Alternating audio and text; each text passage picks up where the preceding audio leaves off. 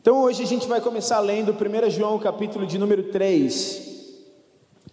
Eu vou continuar falando sobre a série que a gente está falando aqui do veneno da serpente, dos efeitos. Lembra que eu falei? Qual é o veneno da serpente? O engano, as mentiras que Satanás lança sobre a sua mente. Qual o objetivo? Distorcer a sua visão sobre Deus, sobre si mesmo e sobre o próximo. E o que isso causa? Qual a consequência? Você se torna o centro da sua vida. E se você é o centro da sua vida, você vive a vida mais terrível que você pode viver. E é isso que o diabo quer, que você seja o centro, que você seja governado pelo seu eu. E na verdade as filosofias desse mundo sempre trabalham para isso. Você é capaz, você consegue. Outro dia eu estava vendo uh, o relato de alguns artistas, por exemplo, como do Brad Pitt, que ele diz que ele tentou a experiência da religião e ele, então, nesse caminho, ele descobriu que ele era capaz de resolver a própria vida. Ele encontrou toda a força que ele precisava nele mesmo, no eu dele. Então ele resolveu viver a vida dele centrada nele mesmo. E por isso ele não precisa de religião ou de Deus. Consegue perceber que, na verdade, essa é uma filosofia que está impressa em tudo que você vê à sua volta. Em tudo. Independência de Deus, e o homem no centro. E mesmo uma pessoa que muitas vezes se diz religiosa ou até mesmo servo de Deus dentro da igreja evangélica, vive muitas vezes, a gente tem isso em inúmeros casos, talvez você já tenha se encontrado nessa posição, estando dentro de uma igreja evangélica, e a tua vida, na verdade, é centrada em você mesmo. Porque você acha que você vai ser abençoado pelo que você faz. Você acha que você vai ser aceito por Deus pelo que você faz. Você acha que você vai receber uma coroa mais bonita do que os outros porque você merece isso e você conquistou isso pelos seus feitos, pela força do seu braço. E você acha que Deus vai te dar o que você deseja porque você fez a campanha X ou Y e porque você é, se dedicou de tal maneira, porque você orou tantas horas, porque você deu tanto de dízimo. No final, essa vida está centrada em Cristo e na sua obra na cruz ou em você mesmo? Em você mesmo, e você usou o próprio Deus como um servo do seu próprio ego. Está dando para entender, gente? E você vai observar que em todas as histórias da narrativa bíblica, sempre a mesma situação: a justiça própria, o pecado, o veneno da serpente e a resposta de Deus para isso, que é Cristo e esse crucificado é Cristo Jesus se entregando por nós na cruz. Então a gente vai seguir agora na história de Caim e Abel. Eu já preguei aqui uma mensagem sobre Caim e Abel, voltada sobre essa questão da religiosidade versus o cristianismo, mas hoje eu queria abordar um outro ponto dessa história que mostra os efeitos do veneno da serpente na nossa vida. Então vamos lá, 1 João capítulo 3, a gente vai ler o versículo 11 até o versículo 16. Diz assim: essa é a mensagem que vocês ouviram desde o princípio, que nos amemos uns aos outros. Não sejamos como Caim, que pertencia ao maligno e matou o seu irmão. E por que o matou? Porque as suas obras eram más e as de seu irmão eram justas. Meus irmãos, não se admirem se o mundo os odeia. Sabemos que já passamos da morte para a vida porque amamos nossos irmãos. Quem não ama permanece na morte. Quem odeia seu irmão é assassino. E vocês sabem que nenhum assassino tem vida eterna em si mesmo. Nisto conhecemos o que é o amor. Jesus Cristo deu a sua vida por nós e devemos dar a nossa vida por nossos irmãos. Vamos orar. Espírito Santo, ilumina o nosso entendimento, nos revela a Sua palavra, nos ensina Fala conosco nesse momento, em nome de Jesus, e quem crê, diga amém. Bom, gente, aqui nesse texto, eu, eu quero que você preste muita atenção, ok? Aqui nesse texto, João explica qual é a vontade de Deus para nós. Ele começa dizendo: essa é a mensagem que vocês ouviram desde o princípio, que amemos uns aos. Qual a vontade de Deus para nós, gente? Que nós amemos uns aos outros, assim como Ele nos amou ok? Só que João, ele faz um alerta para nós. Qual é o alerta? Não sejamos como Caim. Diga assim comigo: não sejamos como Caim. Fala isso para quem está do seu lado. Não seja como Caim. Agora faz essa oração comigo. Fala assim: Senhor, me ajuda para que eu não seja como Caim. Ok? Em 1 João, capítulo de número 4, no versículo 17, João diz que nós somos como Jesus nesse mundo. Diga, eu sou como Jesus e não como Caim. 1 João capítulo 4, 17 diz isso. Nós somos como Jesus nesse mundo. Só que aqui João está fazendo um alerta para o mesmo povo que ele diz que é semelhante a Jesus. Não seja como Caim. Então você já sabe que você é como Jesus. Se tua fé está em Jesus, se você crê em Jesus, se você ainda não crê em Jesus, você precisa então se arrepender, você precisa entender a tua realidade, porque sem Cristo nós não somos nada. E aí ele diz o seguinte: uma vez que você crê em Jesus, você é como ele, só que, ainda assim, o veneno da serpente pode, ele pode te contaminar se você der espaço para isso. Porque quando que o diabo tem autoridade sobre nós? Quando nós acreditamos nas mentiras dele.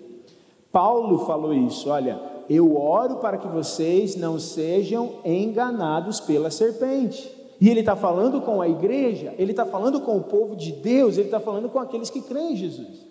E aqui João está a mesma coisa, dizendo para o povo de Deus, dizendo assim: olha, não sejam como Caim.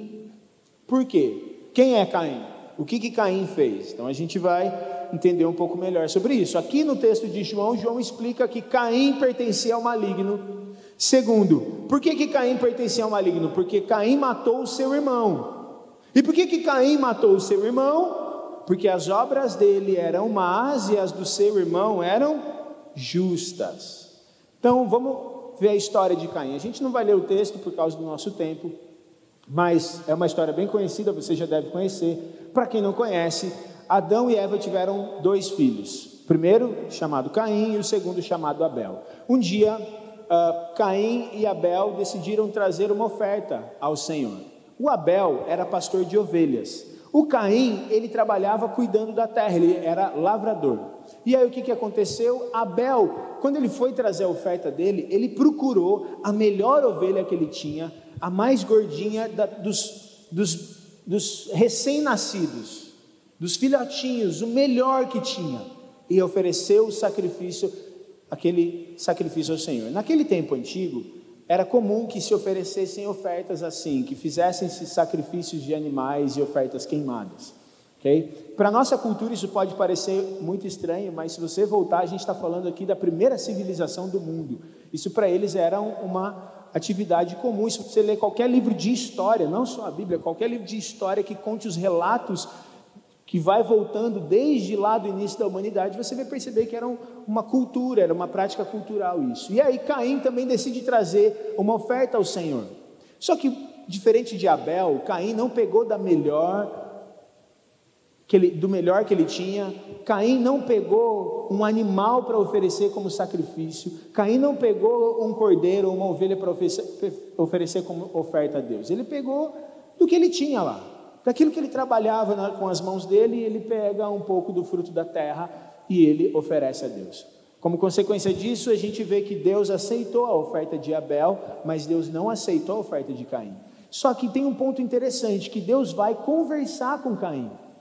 Porque quando Caim viu que Abel teve a sua oferta aceita, mas a dele não foi aceita, o que, que Caim fez? Ele ficou revoltado. Ele ficou com raiva. E Deus foi conversar com ele e falou: Mas Caim, você não sabe que se você fizer direito, que se você fizer de maneira correta, você vai ser aceito? Agora, se você não fizer, o pecado, ele jaz à porta e você precisa dominá-lo, senão ele vai ser o teu desejo. Então Deus vai conversar com Caim, explicar para ele que o problema da oferta de Caim estava na intenção do coração de Caim. Quando Deus fala assim, se você fizer de maneira correta, se você fizer o bem, o que Deus estava falando era com relação à motivação do coração dele. Porque primeiro era necessário oferecer um sacrifício a Deus. E Caim pega de qualquer fruto que tinha. Abel, a intenção dele foi dar o melhor para Deus. Porque ele queria honrar a Deus, e ele entende que somente através de um sacrifício ele poderia ser aceito a Deus. Já Caim não, ele pega de qualquer coisa, ele, a intenção do coração dele já era amar desde o princípio, porque ele achou que era pelo esforço dele. E por que, que ele fica com raiva? Porque ele achou que ele merecia ser aceito, ele merecia ter a oferta dele exaltada e celebrada. E aí Deus vai conversar com ele, falar: Caim, não é assim que as coisas funcionam. Você precisa tratar aí o teu coração. O pecado está batendo a porta do teu coração, cara. E se você deixar, ele vai te dominar. Bom, como consequência disso, a gente espera que Caim se arrependeu e ouviu a voz de Deus e ofereceu uma oferta melhor ao Senhor. Mas não, não foi isso que aconteceu. Caim fez o que? Ele deixou aquela raiva, aquela amargura, aquela inveja tomar conta do coração dele. E ele chega para o irmão e fala assim: Abel, vamos ali no campo comigo, quero te mostrar uma coisa. E Abel, na sua inocência, vai com Caim, era irmão dele, chamando ele para ir ali para o campo. E Abel vai junto e chega lá, Caim então mata Abel. É o primeiro homicídio que se tem relato na história da humanidade. Isso é, tem um peso tão grande que é mais ou menos assim, gente. A gente, hoje no século 21, a gente compara, a gente, quando a gente pensa em figuras terríveis ou figuras que são símbolos de maldade, talvez você pense em Hitler, uh, Saddam Hussein e nomes como Stalin e outros nomes assim. Só que, se você voltasse no tempo antigo, a referência que eles tinham de um nome que simboliza maldade, que simboliza algo ruim, terrível, morte, ao invés de ser esses nomes que hoje nós conhecemos, no mundo antigo esse nome era Caim. Caim era esse símbolo de maldade, porque ele matou o próprio irmão dele, mesmo Deus tendo falado com ele, mesmo Deus tendo dado para ele a oportunidade, ele mata o próprio irmão. Por quê? Porque, gente, uh, o Hernandes Dias Lopes coloca dessa maneira: as obras de Caim eram más porque o seu coração era mau, ele era do maligno, como João diz. Ele não conhecia Deus, nem cultuava a Deus. Caim cultuava a si mesmo. Então, a gente vê na história de Caim que Caim, ele queria a glória para si. Ele não aceitava o sucesso do irmão. Ele não conseguia estar bem com a prosperidade do seu próprio irmão. Ele queria que as coisas funcionassem à maneira dele, do jeito dele. E ele deixou que a amargura, o rancor, a inveja, o ódio entrasse no seu coração, sabe? O título da minha mensagem hoje é esse: A Síndrome de Caim. Porque, infelizmente, a nossa geração hoje vive uma síndrome de Caim, e eu ousaria dizer como talvez nunca se ouve na história. Porque o tempo todo a gente quer que as coisas sejam feitas da nossa maneira, do nosso jeito, e se não for assim, a gente fica ofendido. Eu até vi um post outro dia que antigamente, se alguém fizesse uma crítica, olha, ok, é, eu entendi, vou procurar melhorar. Hoje, se você faz uma crítica, eu não gostei do que você falou, estou ofendido. E foi exatamente isso que aconteceu com Caim. Deus vem confrontar ele falar: Caim, o que está rolando, cara? A tua oferta não foi certa, a tua motivação estava errada. E Caim faz o quê? Não gostei disso, não gosto do meu irmão, eu estou com raiva, eu estou com rancor, eu estou com ódio. E ele vai e mata o próprio irmão, porque ele não era o centro. E isso, gente, se chama, resumindo de maneira muito simples, inveja. E eu vou explicar para você, porque talvez você diga assim: ah, mas eu não sou invejoso, eu não tenho problema com inveja. Então a gente vai ver o que de fato é inveja, porque não sei se você sabe, mas foi a inveja que levou os fariseus a crucificarem Jesus. Jesus foi morto por causa da inveja, assim como Abel foi morto por Caim por causa da inveja. E o que é, gente, a inveja? A inveja, se você, a palavra inveja, ela vem do latim que significa, que, que diz, do, do latim invidia, que se origina na palavra invídio, que significa olhar com intenção maliciosa. No hebraico, a palavra inveja é a palavra kiná, que significa vermelhidão no rosto por forte emoção, é aquele sentimento de indignação porque você não obteve aquilo que você quer e o outro obteve. Então, resumindo, é o sentimento de que ah, eu não consigo ficar satisfeito com o outro, com o que ele tem ou com quem ele é, e eu não consigo ficar satisfeito se eu não tenho, porque eu acho que eu deveria ter o que ele tem, ou eu acho que ele não deveria ter o que ele tem. E isso é consequência do que? Da ação do veneno da serpente. A definição de Lutero e de Agostinho sobre pecado é homo incurvatus in se, no latim, que significa o homem curvado em si mesmo, sobre si.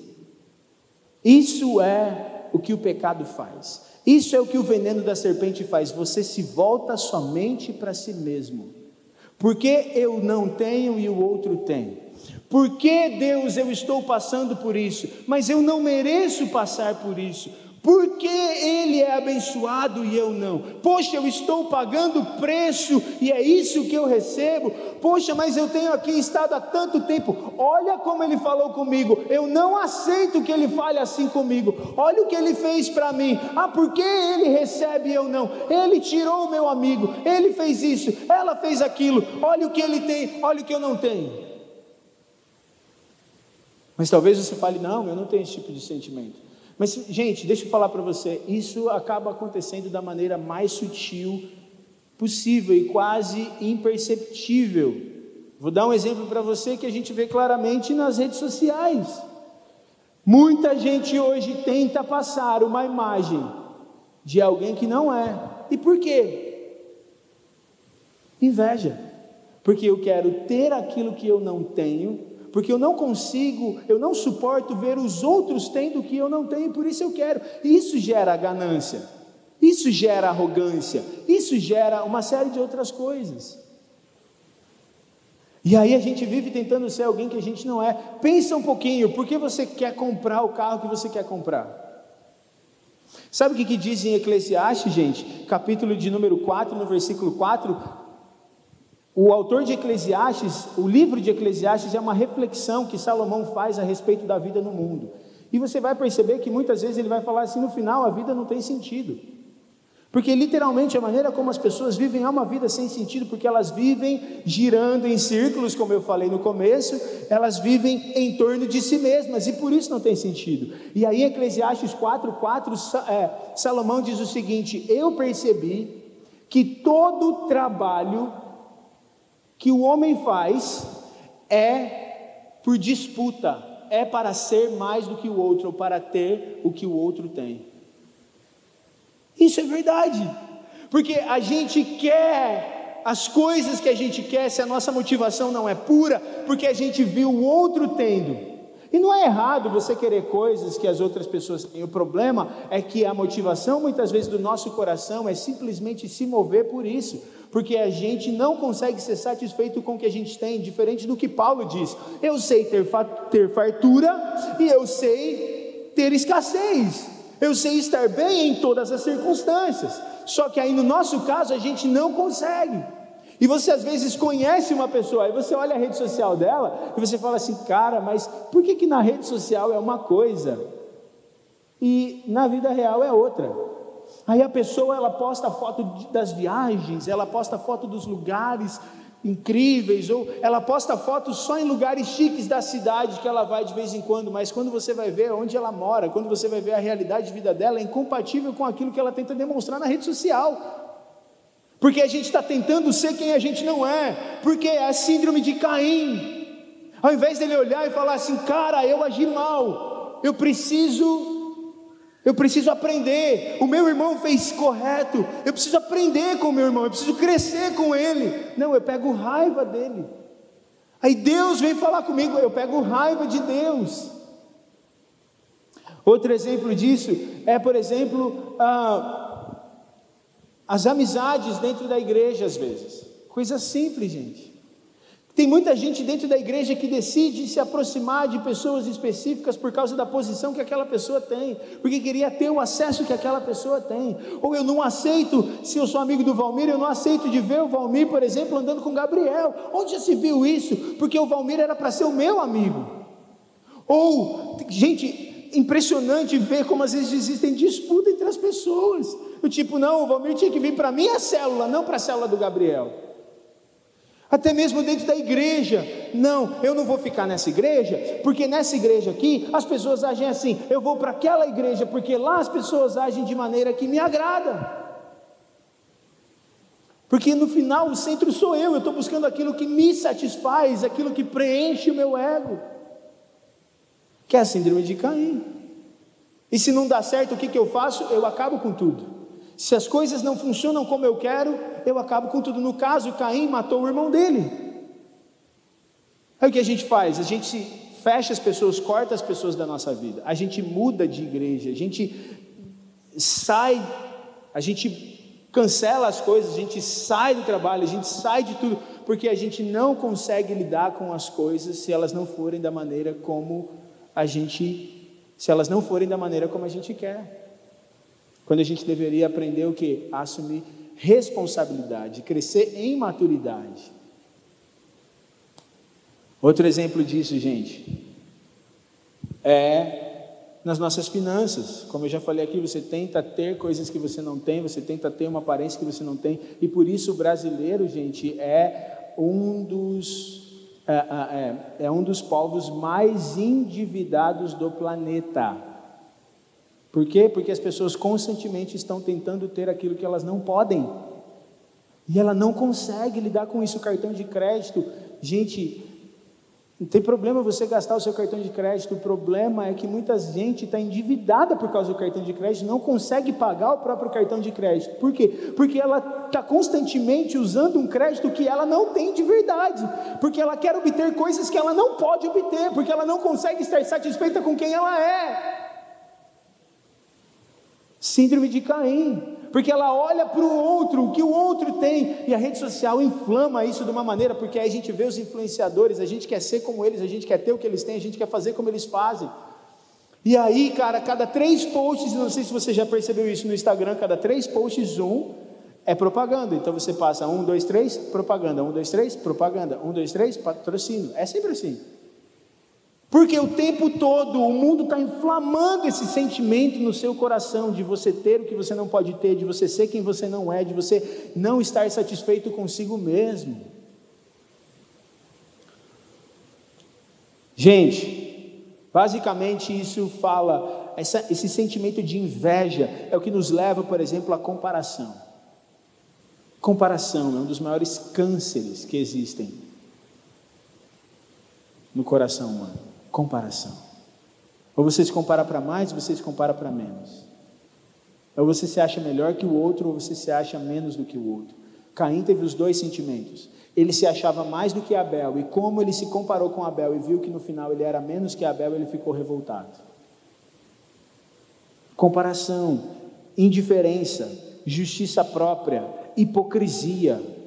Porque você querer ser alguém que você não é, ou parecer ser alguém que você não é, é hipocrisia. Quem está me entendendo, gente? Tiago, capítulo de número 3, versículo de número 18, eu quero ler para vocês, diz o seguinte, presta muita atenção. Tiago, capítulo de número 3. A sabedoria, aqui, versículo de número 14. Se vocês abrigam no coração inveja amarga e ambição egoísta, não se gloriem disso, nem neguem a verdade.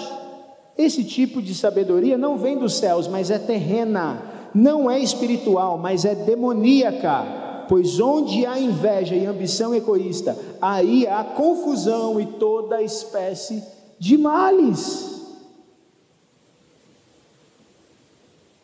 Provérbios capítulo de número 14, versículo 30 diz que o sentimento sadio é vida para o corpo, mas a inveja é podridão para os ossos. Você fala assim: ah, eu, eu não sou invejoso. Você é mais invejoso do que você pensa. E se a gente parar para analisar isso aqui, todos nós temos esse problema. E qual é o alerta de João para nós? Não sejamos como Caim.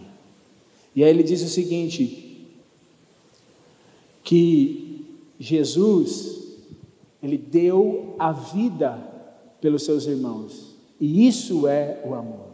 João faz uma comparação entre Caim e Jesus. Enquanto Caim mata o seu irmão, João ensina que, ao invés de nós sermos como Caim, termos esse sentimento de comparação, de justiça própria, de indignação, de revolta contra o outro, de querer ter o que o outro tem, de querer ser como ele é, de ser insatisfeito com o sucesso dele, de ser insatisfeito com a vida dele, a gente deve fazer o contrário. A gente, ao invés de ser como Caim, que matou o seu irmão, a gente deve ser como Jesus, que dá a vida pelos irmãos. A Bíblia deixa muito claro nesse texto, em outros textos, como o próprio Jesus disse em Mateus capítulo de número 5, que se você xingar o seu irmão, se você tiver um sentimento ruim contra ele no teu coração, você é homicida, você cometeu assassinato. Por quê? Porque é o mesmo sentimento que houve em Caim. No caso, Caim, ele cometeu o ato físico, mas se o sentimento é o mesmo para Deus, você cometeu o mesmo pecado. Se eu me comparo eu já estou deixando a síndrome de Caim entrar no meu coração, porque eu estou sendo o centro da minha vida. Eu não estou satisfeito com quem eu sou e com aquilo que Deus pode me dar. Ao invés de eu olhar para a cruz e ver o que Cristo fez, eu estou olhando para o que eu posso conquistar. E se eu olhar para o que eu posso conquistar, eu sempre vou ficar a sempre vai deixar a desejar.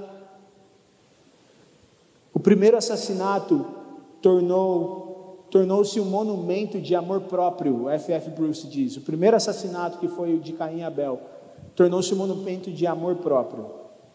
Mas a cruz se tornou uma demonstração de amor divino. Ele começa dizendo: Vocês sabem o que Deus diz para vocês, amem uns aos outros. Não sejam como Caim. Não sejamos como Caim. Caim foi dado como exemplo de supremo ódio. Cristo é apresentado como exemplo de supremo amor. O ódio de Caim se deu em assassinato, o amor de Cristo em sacrifício próprio. Gente, qual que é a lição que eu estou colocando aqui para nós hoje? Que nós não podemos ser como Caim, nós podemos ser como Cristo Jesus. E aí Filipenses capítulo 4 diz assim, que haja em você o mesmo sentimento que houve em Jesus, que sendo como Deus, não quis ser igual a Deus, mas aniquilou-se a si mesmo, assumindo a forma de homem e achando-se na forma de servo, foi obediente até a morte e morte de cruz. Pelo que Deus o exaltou de tal maneira que deu a ele o nome que é sobre todo nome, para que ao nome de Jesus todo joelho se dobre e toda língua confesse que ele é o Senhor. Só que ele começa dizendo: age em você o mesmo sentimento que houve em Cristo. Se eu pudesse juntar essas duas passagens, eu diria: não seja como Caim, sejamos como Cristo, que se sacrifica pelo outro, que se dá pelo outro, que olha pelo outro e celebra a vida dele, que ao invés de cobiçar o que o outro tem, celebra o que o outro tem e sabe que Deus é poderoso para fazer infinitamente mais na sua própria vida, que é satisfeito em Cristo, quando Deus mandou Cristo na cruz Assim como Caim matou Abel, os religiosos mataram Jesus, porque Deus estava mostrando que nós podemos ser libertos do sentimento que existia no coração de Caim, porque por meio do sacrifício de Cristo isso já foi cancelado na cruz. Você agora pode viver uma vida livre, de amor pleno, onde você olha o seu próximo e você deseja servi-lo, você deseja honrá-lo, você deseja amá-lo, você não, você é satisfeito com quem você é, porque você sabe que se você tem Cristo, você tem tudo, porque ele deu a vida dele por você você na cruz. Então, ao invés de você querer tirar a vida do teu próximo, você entende que o teu próximo, que é Cristo, deu a vida por você na cruz. E você aprende a ser satisfeito nele. Lembra disso, não sejamos como Caim, nós somos como Cristo. E qual é a chave para você não ser como Caim? Você ouvir a voz de Deus, não endurecer o teu coração. A chave para você ser, não ser como Caim é você se render ao senhorio de Cristo e olhar para a cruz. Ao invés de Caim olhar para a oferta de Abel e ver o sacrifício do cordeiro, ver Cristo, ele olhou para a oferta dele e falou: Por que, que a minha oferta não foi aceita? Esse é o problema, a gente está olhando demais para nós mesmos, nós precisamos olhar para a cruz. Você tem dificuldade de perdoar alguém, você está lidando com a dificuldade de algum relacionamento, olha para Cristo. O que Cristo fez por você na cruz. Para de olhar para o sacrifício que você oferece, para a tua oferta de, de, de verduras e de frutos que você tenta oferecer pela força do teu braço. Porque qualquer sentimento de indignação e justiça própria é consequência disso. Você está sempre olhando para o que você faz, para o que você merece, para o que você pode ter. Mas olha para a cruz e veja o sacrifício do cordeiro que foi oferecido por você. Aí João diz assim: assim como Cristo deu a sua vida por nós, nós devemos dar a nossa vida pelos nossos irmãos.